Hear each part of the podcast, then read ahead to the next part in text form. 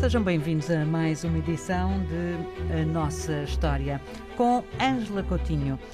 Ângela, olá, para falarmos hoje de assuntos simpáticos ou antipáticos. Olá, Ana Paula.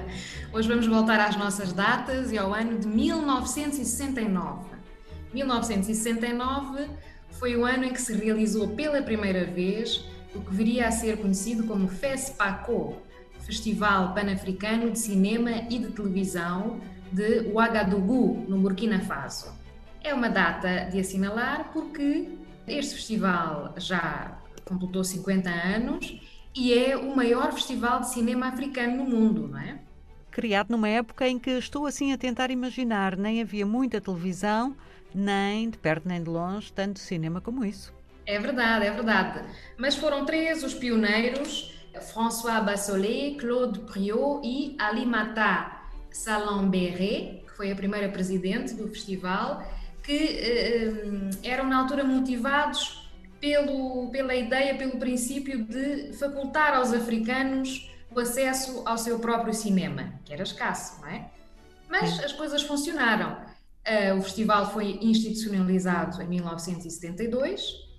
É um festival que se organiza de dois em dois anos e faz-se muita coisa. De facto, apresentam-se filmes de ficção, documentários e séries televisivas, reportagens, não é? Já se apresentaram mais de 2 mil filmes neste festival, que tem filmes premiados, não é? E normalmente organiza-se em finais de fevereiro e dura uma semana. Cada edição é dedicada a um tema específico.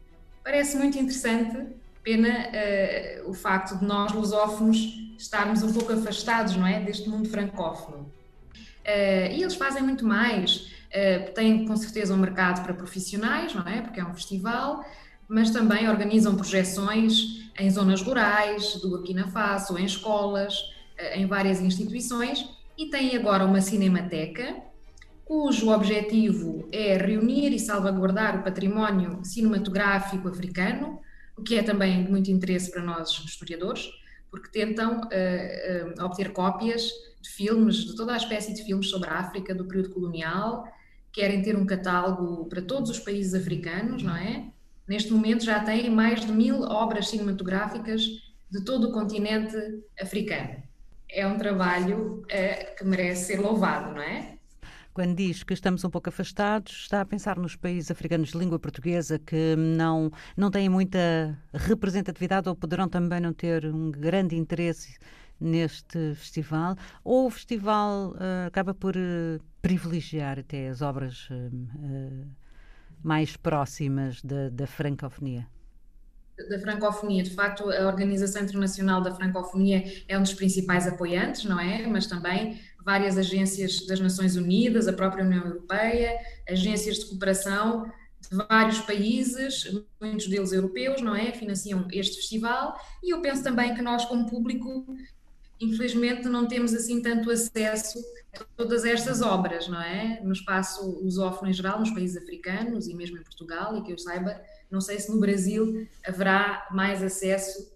Seria bom nós podermos eh, também ter a oportunidade de ver como é que diversos realizadores eh, em todo o continente africano tratam várias temáticas. Tem havido o cinema e o ambiente, por exemplo, eh, as novas tecnologias, enfim, toda a espécie de eh, questões que são agora digamos, debatidas e, de interesse importantes em todas as sociedades, não é? Do nosso mundo moderno. Para a historiadora Ângela Coutinho, está nos seus planos de vida um belo dia, a alguma altura da sua vida, rumar a Ouagadougou para ser um, uma das pessoas que assistem a uma das edições do festival.